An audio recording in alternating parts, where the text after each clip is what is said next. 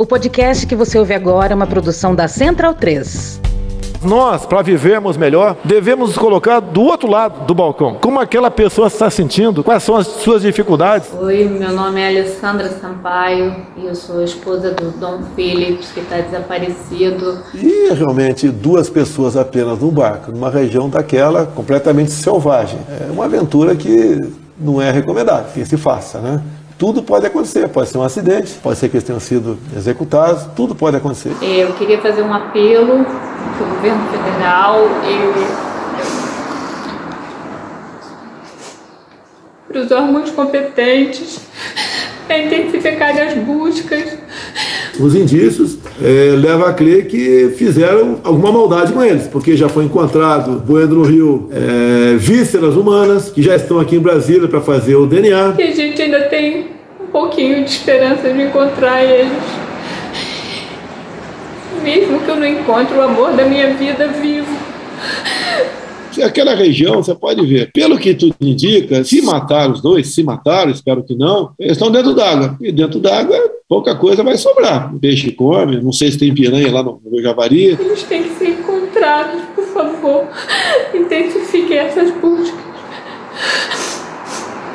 Mas, por exemplo, esse, esse, esse, esse inglês, ele era mal visto na região. É porque ele fazia muita matéria contra garimpeiro, a questão ambiental. Então, naquela região lá, que uma região bastante isolada, muita gente não gostava dele. Eu não quis falar antes porque a família toda está muito chocada e a gente não está sabendo reagir.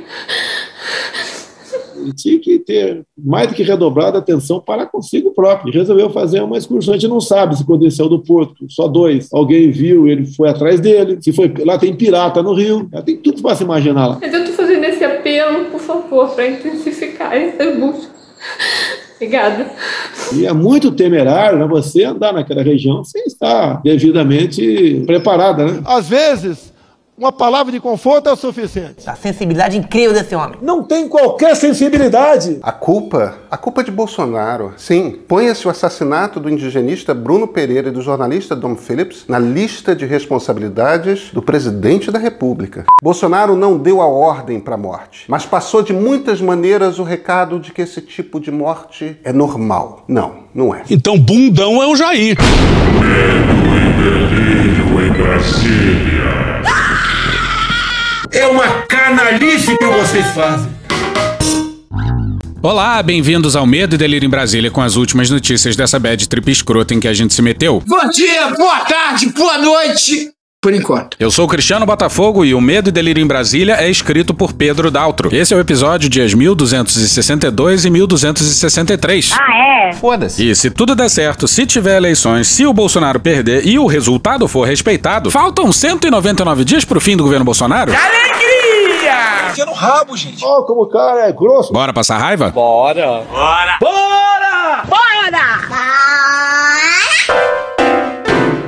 Virá que eu vi. E lá vamos nós cobrir mais uma coletiva macabra. Aconteceu uma coletiva com várias autoridades envolvidas na busca por Bruno e Dom. Tinha PF, Marinha, Exército, Secretaria de Segurança Local e por aí vai. A partir de agora, então, nós passamos nessa nova etapa, a fase de identificação uh, desses, desses remanescentes humanos que estão sendo coletados com a maior dignidade. Será mesmo? Pois é, aí é o famoso se você tem que falar. Pois é, não é de se estranhar que esse pessoal precise dizer que faz coisas com toda dignidade. Nós estamos avançando bastante, afinal de contas, são só 10 dias desde o acontecimento dos fatos. Para que essa, essa ansiedade, essa angústia? Eu quero aproveitar aqui e já agradecer à Secretaria de Segurança Pública uh, do Estado do Amazonas, que não poupou esforços também, junto com a Polícia Militar, os bombeiros estiveram conosco. Agradecer a Marinha pelo trabalho, Hercúleo lá conosco também desde o primeiro momento, o Exército, e não posso também deixar de destacar a, a agilidade com que a Justiça Estadual e o Ministério Público Estadual estiveram conosco nesse caso. Então, todo esse trabalho de todos esses órgãos foi fundamental para que a gente pudesse avançar eu repito, de forma significativa, célere, com muita técnica. Técnico, técnico, técnico. Pois é, ele citou todo mundo que você possa imaginar: Exército, Marinha, Secretaria de Segurança, Justiça. Mas sabe de quem ele se esqueceu? Um índio descerá de uma estrela colorida Pois é, porque se teve algum grupo que desde os primeiros minutos estava no meio da floresta procurando o Dom e o Bruno foram os indígenas. Apaixonadamente E sabe quem lembrou dos indígenas? A família do Dom Phillips. Olha a nota que eles soltaram. Abre aspas, estamos de coração partido com a confirmação de que Dom e Bruno foram assassinados e estendemos nossas mais profundas e condolências a Alessandra, Beatriz e a outros membros brasileiros das famílias de ambos. Agradecemos a todos que participaram da busca, especialmente aos grupos indígenas que trabalharam incansavelmente para encontrar evidências do ataque. Fecha aspas. Volta para a coletiva. Ressalto, né, que não há nenhuma agência aqui que agiu sozinha, não há nenhuma, nenhum protagonismo, todos nós, é, desde o início, estamos muito unidos, integrados. Pois é, vai ver que os indígenas não se integraram muito bem, né? O índio mudou, tá cada vez mais o índio é um ser humano igual a nós. Agora eu tô me Vamos lá, sentindo Dom. cacique. Vai lá, ó. ó. Mas é o cacique do nosso Brasil, rapaz.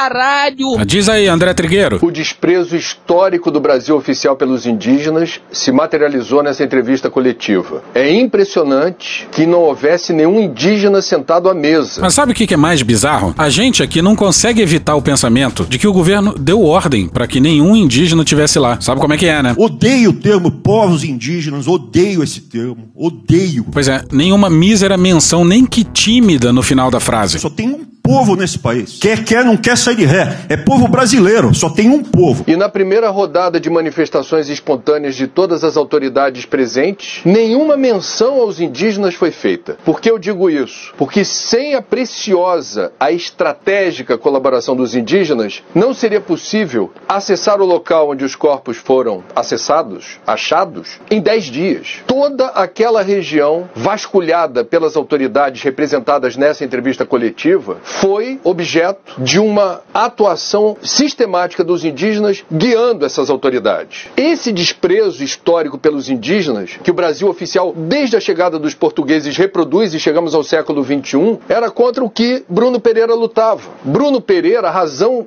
da vida, do trabalho, dessa mobilização intensa, dessa profunda angústia de Bruno Pereira. Hoje eu conversei com um indigenista mais velho do que o Bruno, que o ajudou em vários momentos de sua passagem pela FUNAI. Ele me disse: a marca que fica para mim do Bruno era a angústia. A angústia de testemunhar o que a gente acabou de ver nessa entrevista coletiva. Queria salientar isso, porque isso é tão grave que a primeira pergunta feita na coletiva por uma correspondente estrangeira foi justamente: cadê os indígenas? E eis a pergunta da jornalista gringa da BBC. Eu vou uh, repetir em português.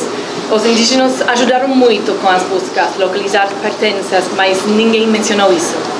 E os dois foram mortos no, no, na missão de trabalho. Não foi uma aventura não recomendada, como o presidente da República disse.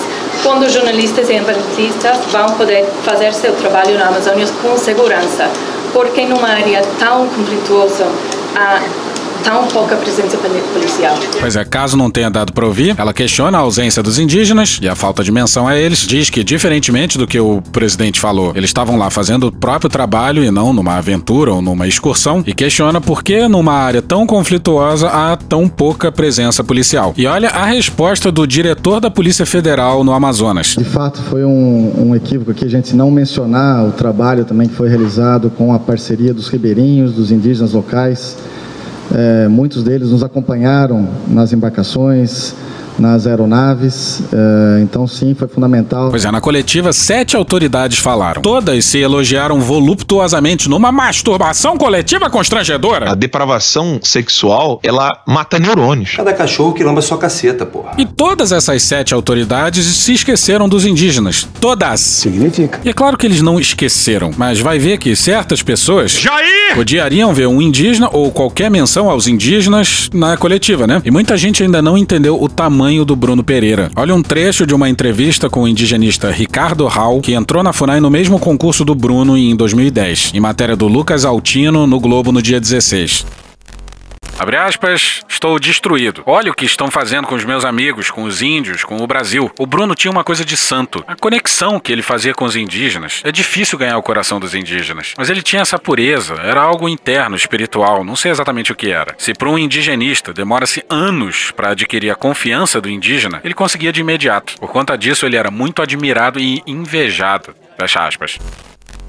Muitos tratam o Bruno como o mais brilhante indigenista da sua geração. E é só ver os vídeos e fotos do Bruno entre os indígenas para entender o que o Ricardo Hall falou aí. E o Bruno e o Dom foram barbaramente assassinados por pessoas que se sentem legitimadas pelo discurso desse governo militar. A palavra ao nobre deputado Jair Bolsonaro. Realmente a cavalaria brasileira foi muito incompetente. Competente sim, foi a cavalaria norte-americana que dizimou os seus índios no passado. E hoje em dia ele não tem esse problema lá. Mas voltemos à campanha de 2018. Aspas pro então candidato Jair Bolsonaro, em matéria da Thaís Lazeri no Intercept Brasil no dia 13. Abre aspas. Se eleito, eu vou dar uma foiçada na FUNAI. Mas uma foiçada no pescoço. Não tem outro caminho. Não serve mais. Fecha aspas. Pois é, uma foiçada no pescoço. A minha especialidade é matar. Bruno e Dom foram degolados e queimados. Mas Bolsonaro é contrário ao fogo que destrói os equipamentos de quem destrói a floresta. Presidente, estão queimando caminhões, tratores, pessoal do meio ambiente, do IBAMA. Ontem o ministro Ricardo Salles repente veio falar comigo com essa informação. Ele já mandou abrir um processo administrativo no meu lugar para apurar realmente a responsabilidade disso aí. Não é para queimar ninguém, nada, né? Ninguém não, nada. É maquinário, trator, caminhão, seja o que for. Não é esse procedimento, não é a nossa orientação, ok? E só entrando mais nesse parêntese, olha essa vez em que o Bolsonaro pediu para darem o microfone para essa pessoa falar. Eu queria agradecer a presença do presidente e falar que o povo de Novo Progresso, Castelo do Sonho, Itaituba, Cripuri e Cripurizão, mandou avisar para o presidente da República, Bolsonaro, que ele use a caneta Big dele, que ele use a caneta Big que o povo deu para ele, para ele mandar parar de queimar a máquina do povo brasileiro, dos garimpeiros e dos madeireiros lá na nossa região. E tem um motivo para a queima do equipamento. É para tornar ele inutilizável, quando é impossível tirá-lo do local. Queimar a maquinária, outra história. Queimou as nossas máquinas lá agora. Se a máquina chegou lá, ela sai.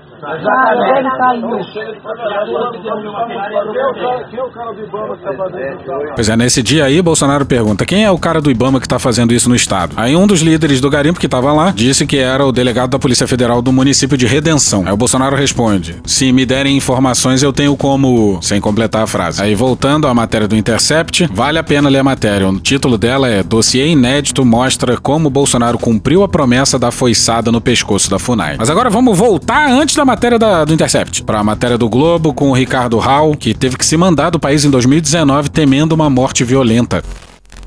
Abre aspas, percebeu o aumento exponencial de atos violentos e na resistência a comandos legais. Antes, um gangster não tinha coragem de ir na FUNAI pedir a devolução de uma moto apreendida. Se eu voltasse hoje pro Maranhão, seria recebido por 10 milicianos na porta da FUNAI. Penso que está mais do que provado que o governo brasileiro não tem mais condição de proteger a Amazônia. Fecha aspas, afirma Hall, que defende até uma intervenção internacional e é reticente quanto a mudanças, mesmo com a repercussão atual dos assassinatos. A gente já falou aqui o paradoxo da retórica militar sobre a Amazônia. Eles vivem numa cruzada insana, achando que a Amazônia vai ser tomada do Brasil. Mas se uma coisa é verdade, é que esse cenário aí se torna mais possível com o Brasil fazendo com a Amazônia o que esse governo militar faz. Ou seja, mostrando para o mundo inteiro que não tem qualquer condição de cuidar da Amazônia brasileira. E olha como esse milicianismo se sente empoderado pelo governo. Em alguns meses, Hall diz que as ameaças intensificaram principalmente em represálias a apreensões feitas por funcionários da FUNAI. Aspas, em um evento, cumprimos uma ordem judicial que proibia levantamento de cerca e criação de roça extensiva na terra indígena Cricate. Na ação, apreendemos umas 20 espingardas. Horas depois, eu estava com meu filho na aldeia principal da terra indígena, quando chegou uma viatura com um dos invasores dentro, cujo papagaio nós apreendemos. O subtenente, em defesa do invasor, me intimou pedindo a devolução do papagaio e disse: E se alguém entra na sua casa e pega seu filho.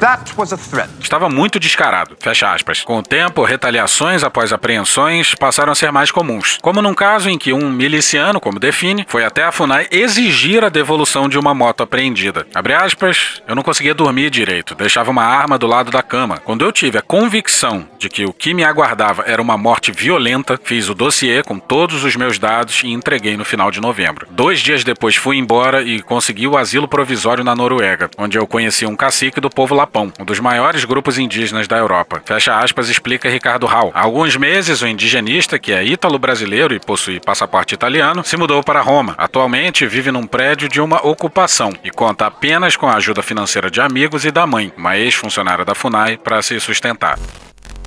E passemos ao Sidney Pocelo, indigenista e ex-presidente da FUNAI, numa entrevista de dois meses atrás, antes dessas mortes brutais, mostrando como esse banditismo cupiniza as instituições. Recentemente, Pozuelo devolveu a medalha mérito indigenista que havia recebido há 35 anos, em represália ao fato de o presidente Jair Bolsonaro ter sido condecorado com a mesma honraria. Tá certíssimo. É a questão que hoje os garimpeiros estão tomando conta não só do ambiente, mas também das construções que abrigavam a FUNAI, que abrigava a, a saúde, a educação, algo assim. Você não mata um povo só com bomba, jogando bomba de avião. Você mata o povo quando você não delimita as suas terras, quando você deixa uma invasão. Essa invasão garimpeira na terra indígena, se as pessoas pensam que o garimpeiro vai lá e fica a, com a bateia tirando, ele não só faz faz isso, ele tem vários elementos que estão caçando, que estão pescando, que estão entrando em confronto, em conflito com os índios, ou estão de alguma forma se aproveitando, como é o caso que está acontecendo, é preciso a intervenção do Estado brasileiro. E vamos fechar a sessão com o Caetano. O áudio que vai seguir é da mídia Ninja,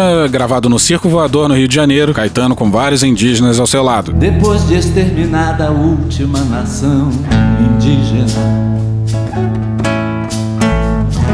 e o espírito dos pássaros das fontes de água límpida.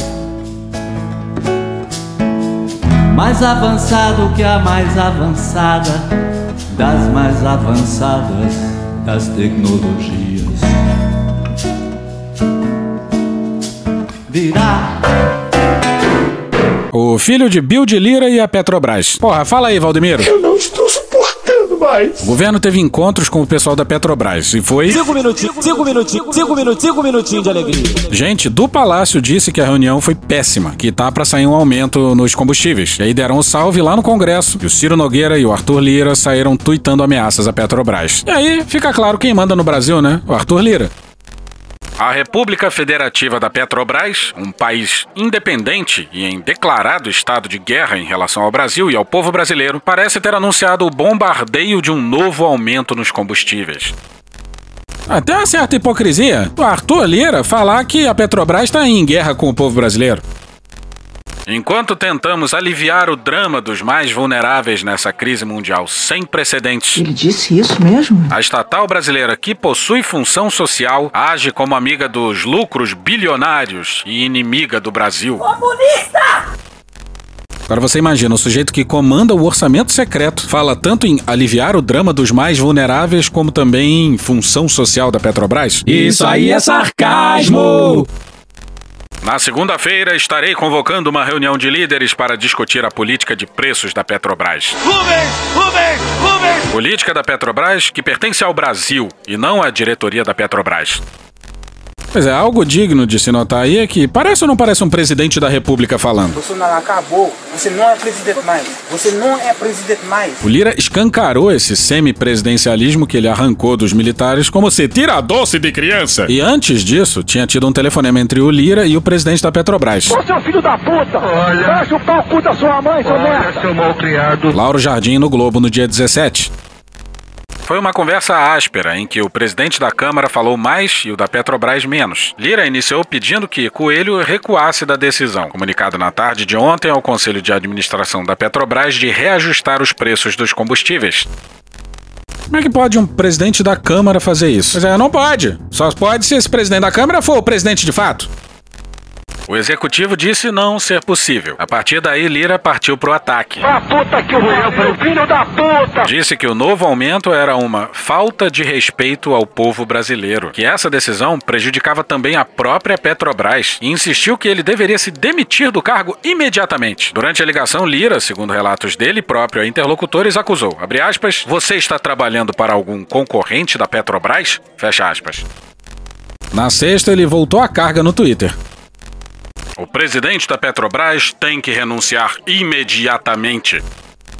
Pois é, num país sério, o presidente da Câmara pediria a renúncia do presidente que coleciona inúmeros crimes de responsabilidade. E até alguns crimes de lesa pátria também. E alguns dizem de alta traição. Aí o presidente da Petrobras se sentiu humilhado pela forma como foi demitido. Ele foi demitido, mas até ele deixar de ser presidente de fato leva um tempo. E aí, só de sacanagem, ele vai ficar até o fim do processo para desespero do governo. E aí, até aí, morreu o Neves, já tá próximo demais da eleição. Sua saída rápida era fundamental pro plano idiota do governo. E eles queriam conquistar isso através de uma renúncia. Mas volta pro Lira.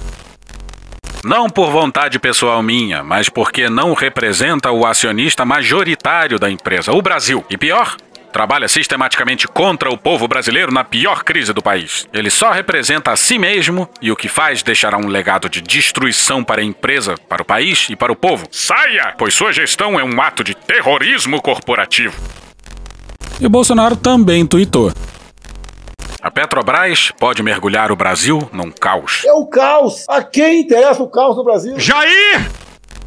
O caos com o qual Bolsonaro sonha desde 2019. Seus presidente, diretores e conselheiros Com licença, engenheiros. Eu sei que são bacharéis, diplomatas. bem sabem do que aconteceu com a greve dos caminhoneiros em 2018 e as consequências nefastas para a economia do Brasil e a vida do nosso povo. Isso aí poderia se dar num governo do. Do PCO. Doideira! Aí, por falar em caminhoneiros, André Borges no Estadão no dia 14. Segundo a Associação Brasileira de Condutores de Veículos Automotores, a Abrava, o ministro da Economia Paulo Guedes seria o principal responsável pela situação no preço dos combustíveis. Se fodeu. E o governo falhou ao não adotar medidas com efeito de longo prazo. Culpa é tua. Abre aspas, o governo se acomodou e, por ironia do destino, o ministro apelidado de Posto Ipiranga, que deveria resolver esse problema, é o grande culpado desse caos. E hoje chegamos nesse ponto crítico, sendo que ainda temos sérios riscos de falta de combustível. Fecha aspas, afirma a Abrava. Abre aspas, muitos especialistas afirmam que esse problema tem soluções viáveis, mas está claro que não é a prioridade. O que vemos é um governo desesperado. Fecha aspas. Pois é, o governo não governa e somente trabalha pela construção de uma narrativa. Quando der merda, a culpa não é nossa. Uma característica, assim, muito, muito visível do governo Bolsonaro, que é a omissão, é a tentativa de jogar qualquer responsabilidade em qualquer um, em qualquer um que não seja o governo Bolsonaro. Pois é, um governo desesperado. E pessoas desesperadas tomam medidas desesperadas. Abre aspas, de uma forma ou de outra, mantendo-se essa política cruel de preços da Petrobras, sem a garantia que o caminhoneiro autônomo tenha suas despesas de viagem integralmente ressarcidas, a categoria vai parar. Se não for por greve, será pelo fato de se pagar para trabalhar. A greve é o mais provável e não demora muito. Fecha aspas, afirmou a Brava.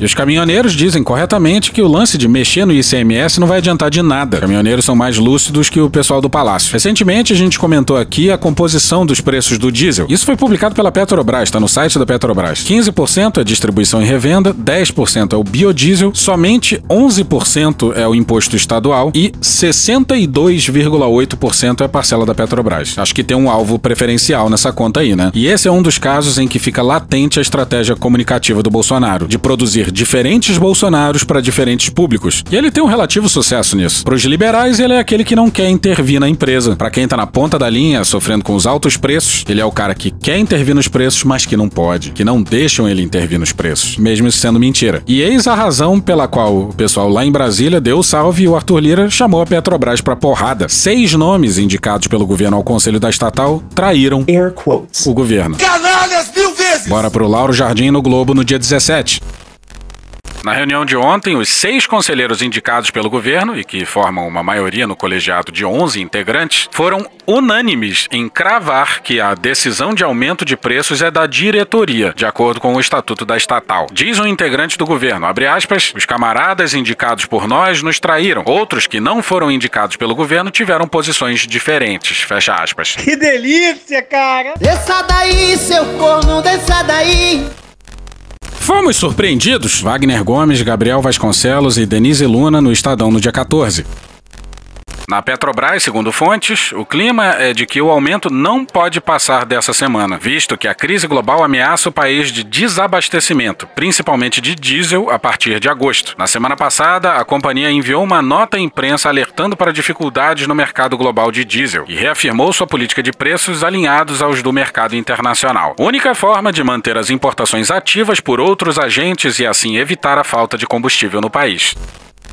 Pois é, pelo que a gente entendeu aqui. E a gente é humano, às vezes a gente entende errado. Não é só a Petrobras que compra diesel. Então, se o governo congelar os preços, não teria por que os compradores privados comprarem diesel para vender por um preço defasado. Aí, nesse caso, haveria desabastecimento. Mas a gente é burro! Ele é burro! E aí a gente foi tirar a dúvida com a economista Juliane Furno, que parou tudo que estava fazendo e gravou um áudio pra gente, que é um belo resumo dessa desgraça. Aqui tem dois elementos. Um deles é uma pitada de jogada ensaiada. Então, há essa pressão, inclusive para não modificar da política de preços num contexto em que esse é o principal problema que vai desembocar na inflação e no empobrecimento geral da população, porque se reafirma esse argumento de que não poderia haver uma mudança na política de preços interna, porque caso houvesse as importadoras de petróleo, que hoje são mais de 400 no Brasil, empresas privadas importadoras, não abasteceriam o mercado doméstico, uma vez que elas importariam pelo preço internacional e venderiam de alguma maneira por um preço defasado. Agora, essa premissa também precisa ser contestada, porque não precisariam ser as importadoras, as empresas privadas importadoras de petróleo, a fazerem o processo de importação do combustível que é demandado internamente, que a Petrobras não consegue suprir com a produção e o refino doméstico. Porque a Petrobras poderia fazer isso. Na verdade, o Brasil sempre foi dependente, em alguma medida, ou da importação de combustíveis, ou mesmo da importação de óleo, principalmente antes da descoberta do pré-sal, quando basicamente a nossa produção de óleo vinha da camada do pós-sal, da bacia de Campos, que é muito pouco rica em produção de diesel. Então a gente sempre importou. Quem fazia isso era a Petrobras. Então nesse momento deveria ser a Petrobras a importar por um preço mais elevado e vender por um preço defasado, ou seja, reduzindo margem de lucro sem com isso comprometer a lucratividade da empresa. É possível, tem estudos que identificam que a Petrobras poderia reduzir em 20% o preço de venda dos combustíveis e ainda assim, partindo do pressuposto de que ela arcaria com essa defasagem, ainda assim ela teria uma taxa de lucro em volta de 14%,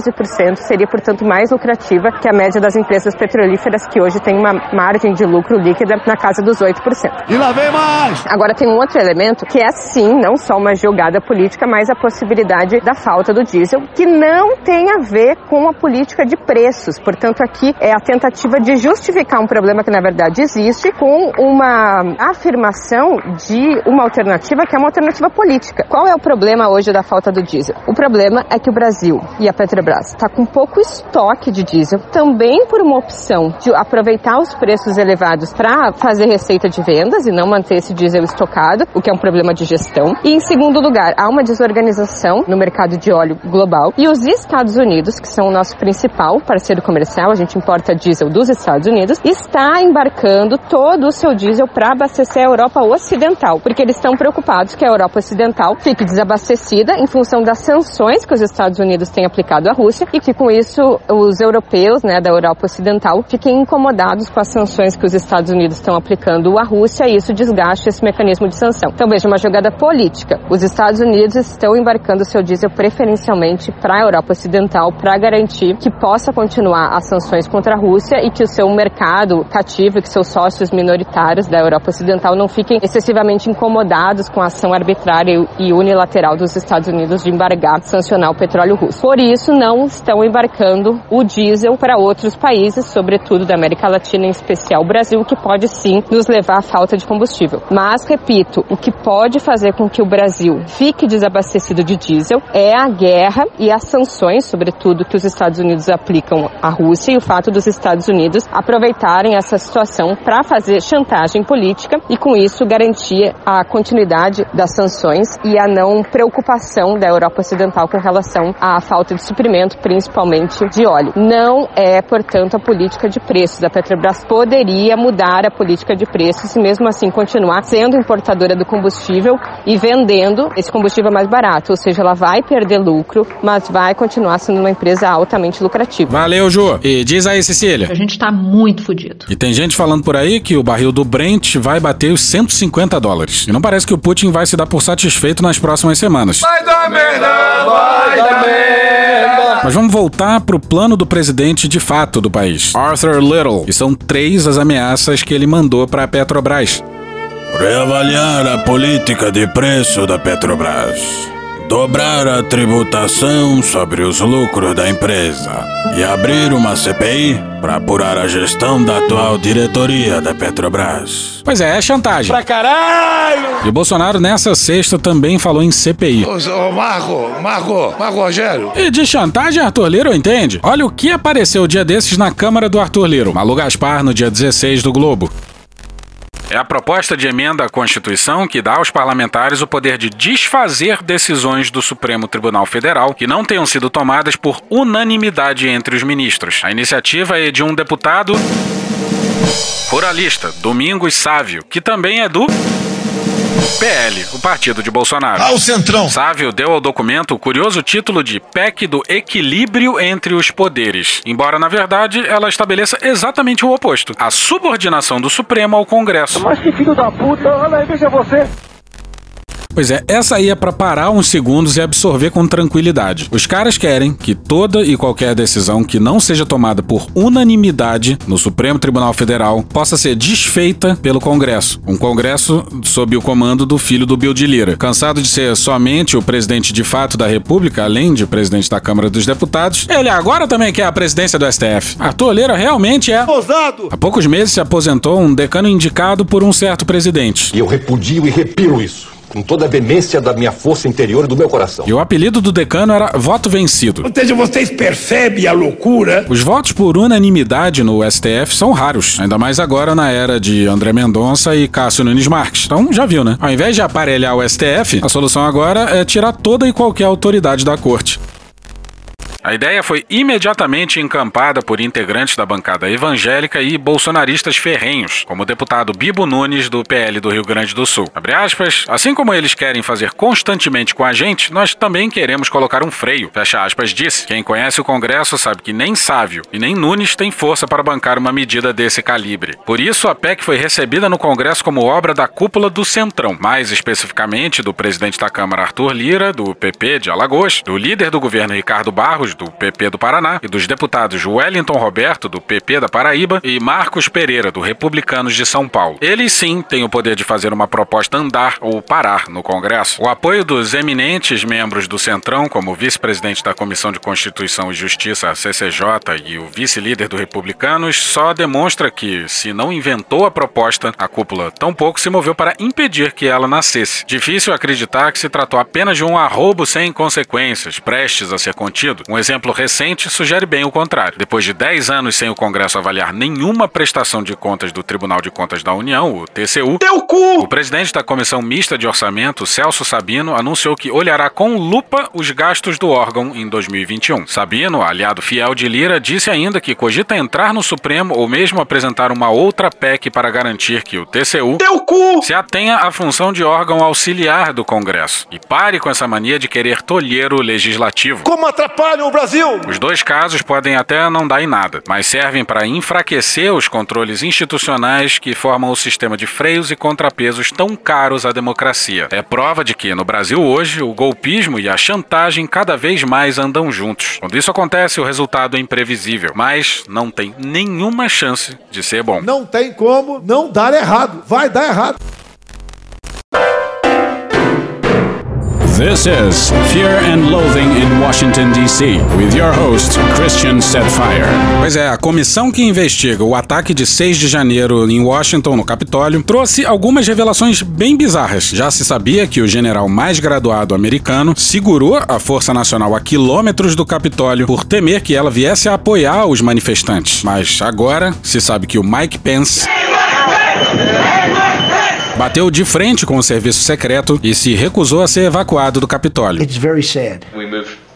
Nós descemos rapidamente pelas escadas e transitamos por diversos corredores, até uma localização segura. Logo que chegamos lá, começamos a discutir se deixaríamos o complexo do Capitólio ou ficaríamos onde estávamos. Sabe como é que é, né? Ele não sabia o que a escolta motorizada do serviço secreto do Trump faria com ele. Sim, pois é, muita loucura para dar conta. O Pence achava que a sua escolta would vindicate the insurrection, ou seja, queria apoiar a insurreição. E isso é corroborado por um livro publicado por esses dias sobre o último ano do governo Trump. Agora você pare e pense na loucura que foi esse 6 de janeiro. E Bolsonaro apoiou, claro. Olha só ele no dia 7 de janeiro, no dia seguinte. Olha só, pessoal, o que o pessoal tem que analisar o que aconteceu nas eleições americanas agora. Basicamente, qual foi o problema, a causa dessa, dessa crise toda? Falta de confiança no voto. Então lá o pessoal votou e potencializaram o voto pelos correios por causa da tal da pandemia e houve gente lá que votou três, quatro vezes, mortos votaram, foi uma festa lá. Ninguém pode negar isso daí. Então a falta dessa confiança levou a esse problema que está acontecendo lá. E aqui no Brasil, se tivermos o voto eletrônico em 22, vai ser a mesma coisa. A fraude existe, daí a imprensa vai falar sem prova e diz que a fraude existe. Eu não vou responder esses canalhas da imprensa mais, tá certo? Eu só fui eleito porque tive muito voto em 18. Se nós não tivermos o voto impresso em 22, uma maneira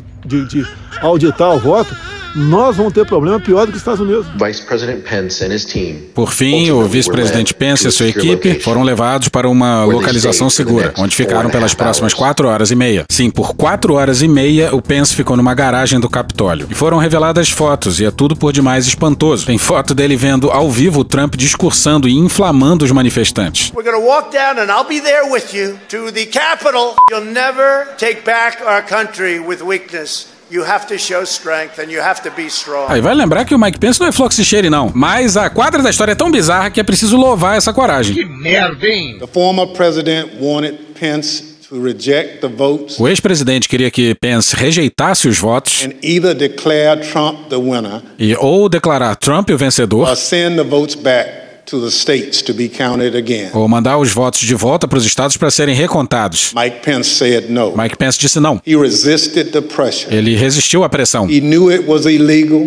He knew it was wrong. Ele sabia que era ilegal e que era errado. We're fortunate for Mr. Pence's courage. Tivemos sorte de poder contar com a coragem do Sr. Pence. Caralho! E os detalhes que vêm à tona são deliciosos. There's a telephone conversation between the president and the vice president, is that correct? Houve um telefonema entre o presidente e o ex-presidente, está correto? Yes. Sim. The conversation was was A conversa foi, foi Pretty heated. bastante exaltada. A voz masculina é de um funcionário da Casa Branca e a voz feminina é da filha do Trump, a Ivanka. My memory, I remember hearing the word wimp. Eu lembro de ter ouvido a palavra wimp. E wimp quer dizer fracote, fraco, covarde, pusilânime, esse tipo de coisa. Uma palavra mais informal que gira nessa semântica aí. Vou usar aqui a palavra fraco, porque ele vai repetir. Either he called him a wimp. Ou ele chamou ele de fraco.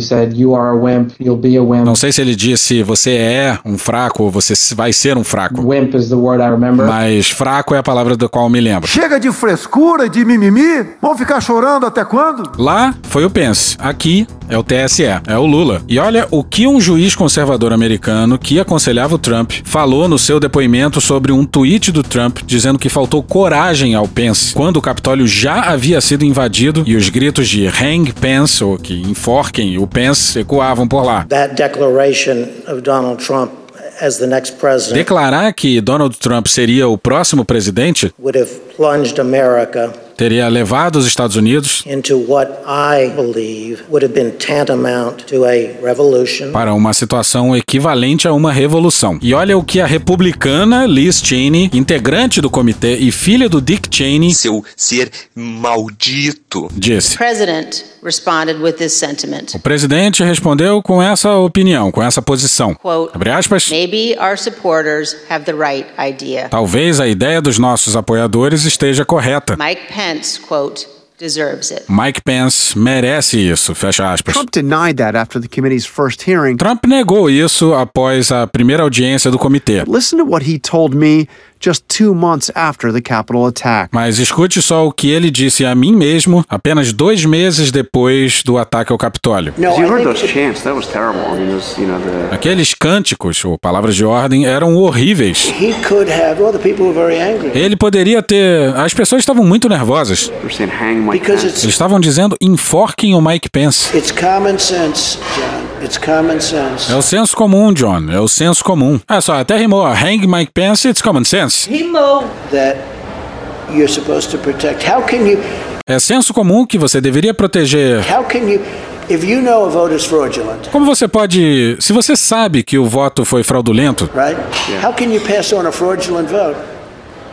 Como você pode aprovar um voto fraudulento e enviá-lo ao Congresso? Pois é, isso te lembra alguém? Jair! E daí que queriam enforcar o vice-presidente? E daí? Lamento. Quer que faça o quê? Em nenhum momento Trump recrimina a atitude e ainda aproveita a situação para acusar a eleição de fraude mais uma vez. Tem um episódio nosso sobre o 6 de janeiro em Washington. É o episódio dia 738, publicado no dia 8 de janeiro de 2021. Mas voltando para o Brasil, enquanto isso, por aqui, o cenário indica algo antes da eleição e não depois, como nos Estados Unidos. Bora para a Bela Megali no dia 17 no Globo.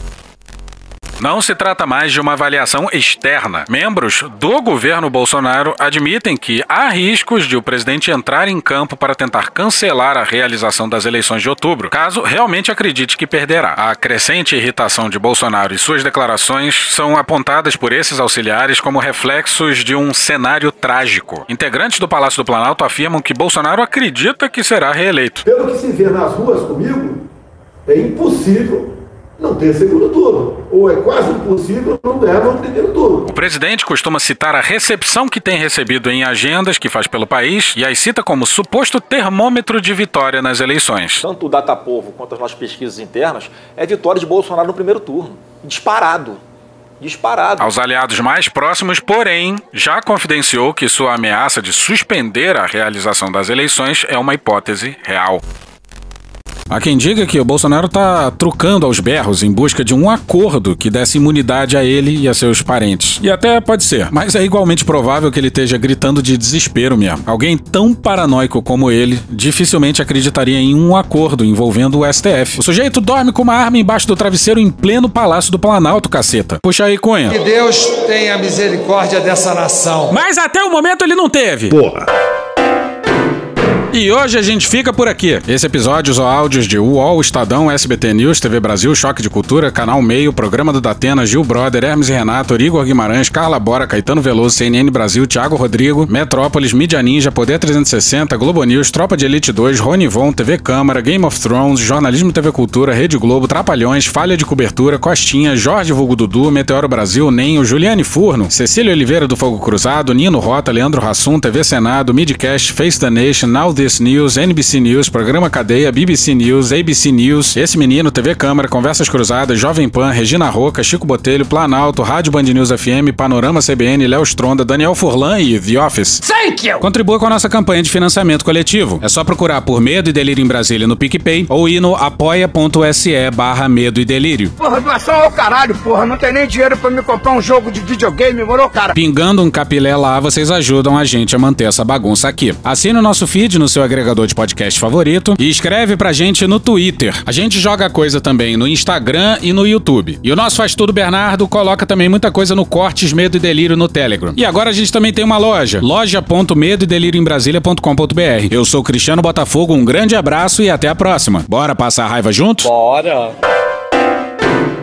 Permite uma parte? Não lhe dou a parte. Não lhe dou a parte. Eu nunca fugi da verdade. E conhecereis a verdade, e a verdade vos libertará. Comecem a produzir verdade, porque só a verdade pode nos libertar. O que nós vendemos aqui é a verdade acima de tudo. A verdade acima de tudo. É combatidos da forma da verdade. Essa é a verdade. Será mesmo? Eu acho que até o fake news é válido, com todo respeito. Combater fake news, se quer combater fake news, ah, tá aí, ó. Fake news faz parte da nossa vida. Eu falei o fake news. Olha, ele está espalhando fake news. A preocupação do Alexandre Moraes é fake news, ah, pelo amor de Deus.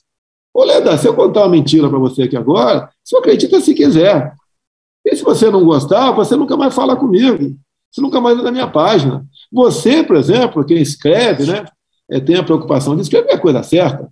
Se você começar a escrever uma porção de coisas que, inverídicas, eu não vou ler mais seu blog. Puta que pariu. Porra! Porra. Porra! Porra! Putinha do poço. Problemas? Pornô. Pornô. Paralelepípedo de crack? Paralelepípedo de crack? Paralelepípedo de crack. Frente Putin. Frente Putin. Frente Putin. Frente Biden. Frente Biden. Frente Biden. Presidente, por que sua esposa Michele recebeu 89 mil de Fabrício Queiroz? Parte terminal do aparelho digestivo. Pum. Que bom do bom. Agora, o governo tá indo bem. Eu não errei nenhuma. Eu não errei nenhuma.